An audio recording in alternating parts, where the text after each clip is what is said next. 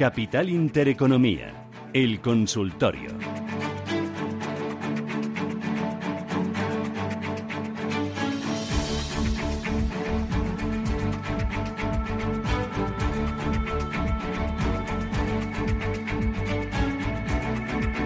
14 minutos, uy, 14 minutos y llegamos a las 10 de la mañana, Capital Intereconomía. Juan Enrique Cadiñanos, Admiral Márquez, ¿qué tal? Buenos días. Muy buenos días. No te rías porque te vas a trabar tú dentro de nada, ¿eh? Eso es que me hace falta un poquito más de chocolate para que el cerebro vaya funcionando, porque los lunes sabes que nos, cuesta. Necesitamos azúcar, ¿no? Claro, un poquito. Bueno, enseguida nos tomamos un cafecito. Eh, bueno, eh, Juan Enrique, primero, IBEX 35 te decía yo, eh, está, está complicado, me decías, ¿no? Está, está raro. Está raro. El mercado yo creo que, que en general está... Es cierto que no hay referencias a las que aferrarse, me refiero, no hay algo que digas, bueno, pero en un mes tenemos... la decisión por parte del Banco Central Europeo, tenemos decisiones abiertas. Ahora mismo lo que hay es un poco una, un mejunje ¿no? de, un poco de todas las cosas, los presupuestos presentados por el, por el nuevo gobierno, presupuestos por decirlo de alguna forma, porque al final no deja de ser una broma, y al final tenemos una situación en Italia complicada, tenemos una situación de quedarse eh, hecha del todo, solucionada del todo en España que vamos a contar. Entonces, el Banco Central Europeo tampoco es que dé un golpe encima de la mesa y diga, y diga, ahora aquí estamos nosotros, vamos a tomar medidas, vamos a hacer cosas, no vamos a tomar medidas en este caso. Y eso lo que hace es generar volatilidad, generar incertidumbre a un, eh, a un mercado en el que seguimos viendo una volatilidad importante. Vemos como el IBEX intenta de nuevo atacar la zona de los 9.000 puntos. El DAX, después de perder los 12.000, parece que quiere ver si consigue o no aguantar los 11.500, que yo creo que no debería tener muchos problemas. Pero, eh, bueno, en general vemos como el Eurostox 50 se debate entre la zona de los 3.200 y los 3.500 en una volatilidad que le puede hacer cierto daño, sobre todo a sectores importantes como el sector del consumo, que yo creo que las medidas nuevas tomadas y que la subida de tipos que se espera, lógicamente, le, perjudica y eso no será positivo para la renta variable, al menos no en el medio y en el, en el largo plazo. Eh, en el IBEX 35, eh, eh, hoy rebote, parece que las plazas asiáticas están ayudando, también los futuros sobre el mercado americano en positivo. ¿Tú crees que el rebote tiene consistencia? Yo creo en general, sigo diciendo, yo creo que hay valor. Eh, hay valor en algunas compañías, pero el problema es que no lo hay en muchas otras y sobre todo las principales. Seguimos viendo al sector financiero con muchas dudas, con mucha incertidumbre, con mucha debilidad también. Eh, vemos como en el caso del Santander no consigue terminar de, recuperar niveles y sobre todo de alcanzar niveles de objetivos secundarios como la zona de los 4.25, 4.5, vemos un BBVA como esa zona del 5.40 se, se le bueno se le atragantaba un poco, la situación que hay para el resto de entidades como, como CaixaBank con unos 3,75 en el horizonte, un Bankia que no consigue eh, superar del todo y consolidar la zona de los, de los 3 euros. Yo creo que es una situación ahora mismo para el sector financiero eh, no positiva, no lo ha sido a lo largo de todo el año y no creo que esto vaya, vaya a cambiar ahora en el, en el corto plazo. Mm, vamos a ir con los primeros oyentes, 915 33 18 51. Manuel, buenos días. ¿Qué tal? Buenos días, muchas gracias y, felicidades por el programa. Eh, quería preguntar al analista por HL y SACIR.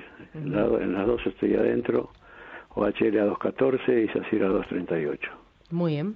Pues, Muchísimas gracias. Eh, ¿me, ¿me, puede repetir otra vez los valores? Porque son, me ha dicho, SACIR 238. O, OHL y SACIR. Vale. OHL a 214 y SACIR a 238. Vale. Gracias, muy amable Manuel, suerte. ¿Qué hacemos? Bueno, en el caso de, de, OHL es una compañía que sigue perdiendo niveles con, con cierta facilidad. Eh, vemos como, bueno, tras perder la zona del 240 en, en líneas fundamentales, tampoco es que esté teniendo noticias especialmente positivas. La referencia clara fue cuando cuando perdió, en este caso, el entorno de los 1,58, 1,55. Veíamos cómo perdía ese nivel importante de, soporte en el largo plazo, un suelo muy, muy importante que tenía tiempo, tiempo atrás y lo perdió con una facilidad eh, brutal, eh, sin apenas volumen de contratación, sin apenas, en este caso, tener una referencia anterior. Por lo que, bueno, ahora mismo la clave pasaría por recuperar ese, ese nivel, como digo, en el, en el corto o incluso pudiéndose en el medio plazo y dar consolidación a esta, a esta situación de cambio, pero mientras eso no ocurra, la próxima referencia seguirá siendo el euro como zona de, soporte a, tener a tener en cuenta. En el caso de, de SACIR, un poco eh, diferente la, estructura. Yo creo creo que desde el punto de vista fundamental es buena. Eh, yo creo que a lo largo de todo el ejercicio hemos ido viendo recuperaciones importantes y sobre todo apoyos buenos en soportes de referencia como la zona del 1.80, posteriormente el 1.85 y eh, la zona de los 2.10. Eh, veíamos cómo iba escalando posiciones y consolidando niveles a medida que superaba resistencias importantes y haciendo máximos y mínimos crecientes, lo cual le dejaba una estructura alcista bastante buena. Yo creo que la situación en la que se encuentra ahora mismo la entidad es positiva. Personalmente, si tuviera títulos, mantendría y a la espera ¿no? de ver movimientos que le puedan dar un nuevo tirón a, superar la zona del 260 y consolidarlos. Lo ha intentado en alguna ocasión, pero sin tener éxito en ese segundo plano, en esa segunda parte del plan, como es la, consolidación de precios. Por el momento no, no, lo consigue. Por lo tanto, bueno, a la espera de ver si esos movimientos pueden ser, que yo creo que a la larga deberían, deberían ser si el mercado lo acompaña. Muy bien. Eh, 915331851 tenemos a través del WhatsApp 609224716 los primeros mensajes de texto. A ver si me llegan las notas de voz, que es lo que a mí me gusta escuchar. A ver, dice, buenos días, tengo Talgo compradas a 5.31. Estoy pensando cambiarlas por Aircross. A ver qué me dice. Bueno, en el caso de, Talgo, compañías eh, diferentes, muy, muy diferentes entre ellas. Yo creo que en el caso de Talgo la, la, situación no es para nada, para nada positiva. Es cierto que la evolución que ha tenido desde prácticamente abril del presente ejercicio ha sido claramente negativa, perdiendo niveles importantes como la zona de los 5,20, los 5 euros, posteriormente la zona del 4,80, ha perdido nuevamente los 4,60 y sigue consolidando la baja, sigue perdiendo niveles en una consolidación de precios importante. Y yo creo que mientras no supere niveles de resistencia de corto plazo, no, no podremos hablar de un cambio de tendencia. Por lo tanto, lo más razonable y el escenario más probable es que los precios sigan eh, recortando precios, en este caso, y que siga eh, recortando niveles. ¿no? Yo creo que lo más razonable en este sentido sería eh, deshacer posiciones, salir y buscar otra alternativa. Dentro de esa otra alternativa, consideramos que, o podríamos ver la posibilidad de considerar que Aircross sería una, una alternativa a tener a tener en cuenta. Bajo mi parecer, yo creo que podría serlo. Eh, la zona de los 4 euros, incluso los 3,80, son niveles importantes a tener en cuenta para una entidad que tiene cierto potencial. Desde el punto de vista técnico, veíamos cómo confirmaba esos objetivos del hombro cabeza a hombro que, reflejaba entre junio, julio más o menos del, presente año hasta finalizar prácticamente el, mes de septiembre, incluso parte de octubre. Y eh, veíamos cómo consolidaba dichos niveles y a la espera de ver esa recuperación de precios. Yo creo que si consiguiera superar la zona del 460 podríamos hablar de, nuevos tirones y de nuevos impulsos, pero por el momento a esperar. Yo creo que una entrada en 4 o 380 sería lo más razonable, aunque creo que hay alternativas mejores. Eh, Javier de Madrid, buenos días. Hola, buenos días. Dígame. Quería preguntar por Amadeus si es buen momento para entrar, porque lleva mucho tiempo alcista y ahora ha recortado un poco, a ver si es buen momento o está ahí en el que no se mueve. Muy bien, pues le contamos, gracias. Gracias. Adiós. ¿Qué dices? Ahora mismo Amadeus cotizando las noticias negativas que, ha tenido a lo largo de las últimas eh, dos semanas. Veíamos cómo cotizaba en ratios de 82 euros y llegando incluso a caer por encima de los 70 en, hace prácticamente pocas eh, pocas sesiones, siete u ocho más o menos, y vemos cómo eh, consiguió en este caso aguantar eh, niveles, buen volumen de contratación en acumulación de, dinero sobre esos tramos y de nuevo vuelta a recuperar. Podríamos estar hablando de un movimiento de pullback hacia la zona de los 76 euros, que veremos a ver si lo cumple y, lo consigue confirmar a la baja, pero veremos a ver si los ratios que tiene son buenos. Yo creo que la recuperación puede ser buena, veremos a ver si consigue de alguna forma paliar y, eclipsar esas noticias negativas que conocimos. Yo creo que sí. Eh, tiene buenas referencias, tiene buenos niveles, por lo tanto yo creo que en el caso de Amadeus podríamos eh, estar ante una situación cercana a los 76, incluso volver de nuevo a los 80 euros. Veremos a ver en el corto plazo, pero yo personalmente mantendría. Muy bien.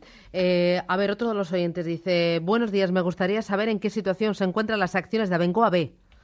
Gracias. Eh, a la espera de, conocer cuál es eh, la situación. No es que tengamos más noticias eh, que, las que ya se sabían hace, hace tiempo. nos encontramos en una sociedad pendiente de ver qué es lo que, lo que puede pasar y sobre todo qué, cuáles son los tramos que, que hay en el, en el corto plazo y las decisiones a tomar al respecto. no hay como digo, nuevas noticias, no hay referencias nuevas al respecto y por lo tanto esperar noticias por parte de la, de la directiva activa por parte de la entidad a la espera de ver posibles movimientos corporativos que lógicamente el inversor lo espera y nosotros en este caso también, claro. Muy bien. 915331851 hacemos paradita para recoger las últimas noticias que han elaborado nuestros compañeros de informativos y regresamos Capital Intereconomía. Recuerden que seguimos hasta las 10 y cuarto con el consultorio y luego vendrá Tomás Sepeldegui de Gusa Metales Preciosos y luego nos va a visitar Ana Llorens de Futura Fondo Fan Society para repasar las noticias más importantes del sector eh, de los fondos de inversión y también de los planes de pensiones. Así que no se vayan. Ay, les cuento que es que tenemos también hoy Digital Business a partir de las 11 y 20 de la mañana. Nos va a visitar Martín Huete, vicepresidente de AFI. También nos va a, visitar Igor Alonso, cofundador de Accurate Quant, y ellos van a hablar de Wealth Tech. Eh, es una de las verticales que hay dentro de las eh, fintech. Eh, solo vamos a contar cuáles son los retos, en qué situación está, qué compañías la forman, cuáles son los principales jugadores, qué opinan de ese sandbox que se va a probar, esperemos que antes de finales de año y otros muchos más temas. No se lo pierdan, Digital Business 11 y 20 de la mañana.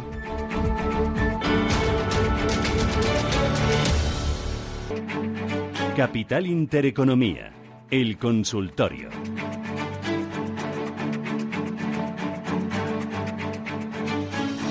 Seguimos en pleno espacio de consultas 915331851. También esperamos sus mensajes de voz, sus mensajes de texto al 609224716. Y a ver, tenemos las primeras llamadas. Eh, Carlos, ¿qué tal? Buenos días. Hola, buenos días. Dígame usted.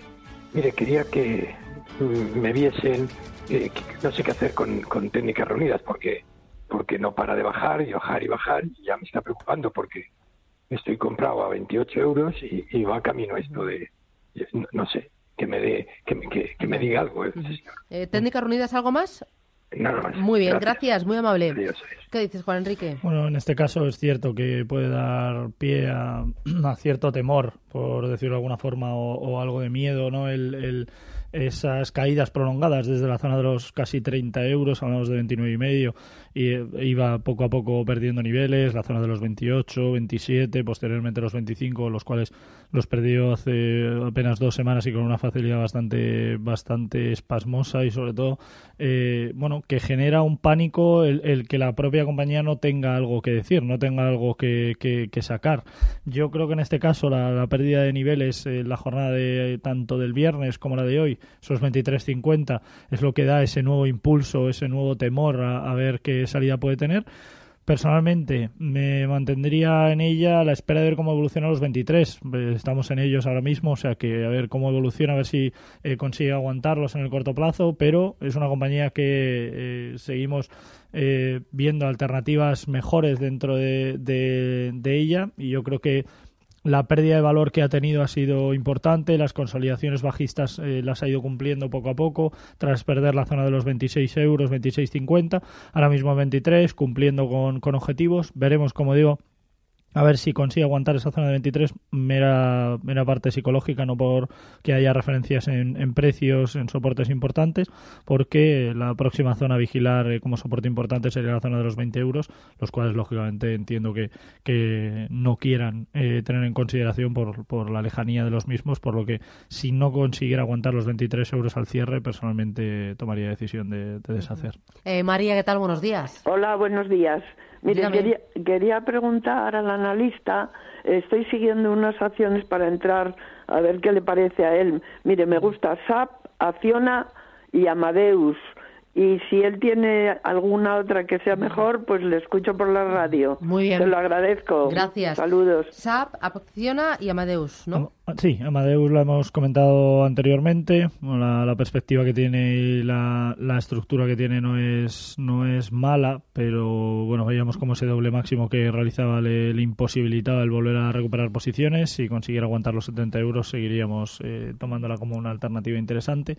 En el caso de Acciona, es una compañía que eh, bueno, ha ido evolucionando de forma eh, consistente y sobre todo de forma interesante, a la espera, como digo, de ver cuáles son los eh, niveles que, pueda tener. Yo creo que es una compañía que sigue escalando posiciones y lo hace de forma eh, positiva. Veremos si consigue, en definitiva, eh, superar niveles de, resistencia importantes, como en la zona de los 79, 50, incluso los 80, 80 euros. Yo creo que es una compañía en la que podríamos estar perfectamente, al igual que en el caso de SAP. El sector al que pertenece es bueno, dentro del mismo está bien posicionada y yo creo que son alternativas interesantes. Personalmente, entre ambas me quedaría con, con Acciona, pero tanto Acciona como, como me gusta, en el caso de Amadeus también, aunque con, con menor, con menor agresividad.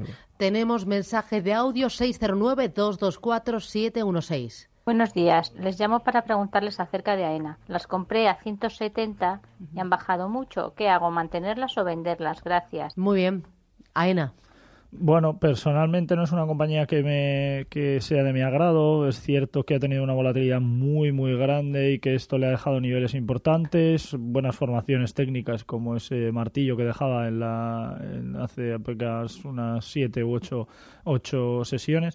A la espera de recuperar posiciones. La tendencia es claramente bajista, tanto en el medio como en el largo plazo. En el, en el corto plazo es cierto que impulsado por ese eh, nivel dejado de martillo, recuperando niveles y superando la zona de los 142 prácticamente, 141.95, y por lo tanto, buen impulso que le pueda dar. Yo creo que no debería tener problemas para alcanzar niveles de 150, incluso posteriormente alcanzar ratios de 152 eh, euros, pero por el momento yo creo que es una compañía que en el corto plazo puede tener cierto impulso, pero en el medio largo plazo la tendencia es claramente bajista. Por lo tanto, lo que se espera con mayor probabilidad es que sea una consolidación bajista de precios y por ende eh, bueno, que debamos deshacer posiciones, como digo, lo más cercano posible al 152 sería lo mejor. Muy bien tenemos otro mensaje de audio. Buenos días, mi nombre es Alejandro y me gustaría que don Enrique me analizara Arcelor, soportes y resistencias. Gracias.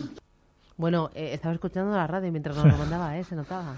Bueno, en el caso de, de, Arcelor, una compañía interesante, sobre todo por el, por el sector al que, al que pertenece. Yo creo que estamos hablando de una entidad con, eh, con mucha fuerza y sobre todo con, eh, con ciertos fundamentales. Eh, ha perdido valor con respecto, perdón, con respecto al, al sector al que pertenece. Hay compañías que tanto dentro de Europa como desde un punto de vista global le han ganado parte del, del terreno.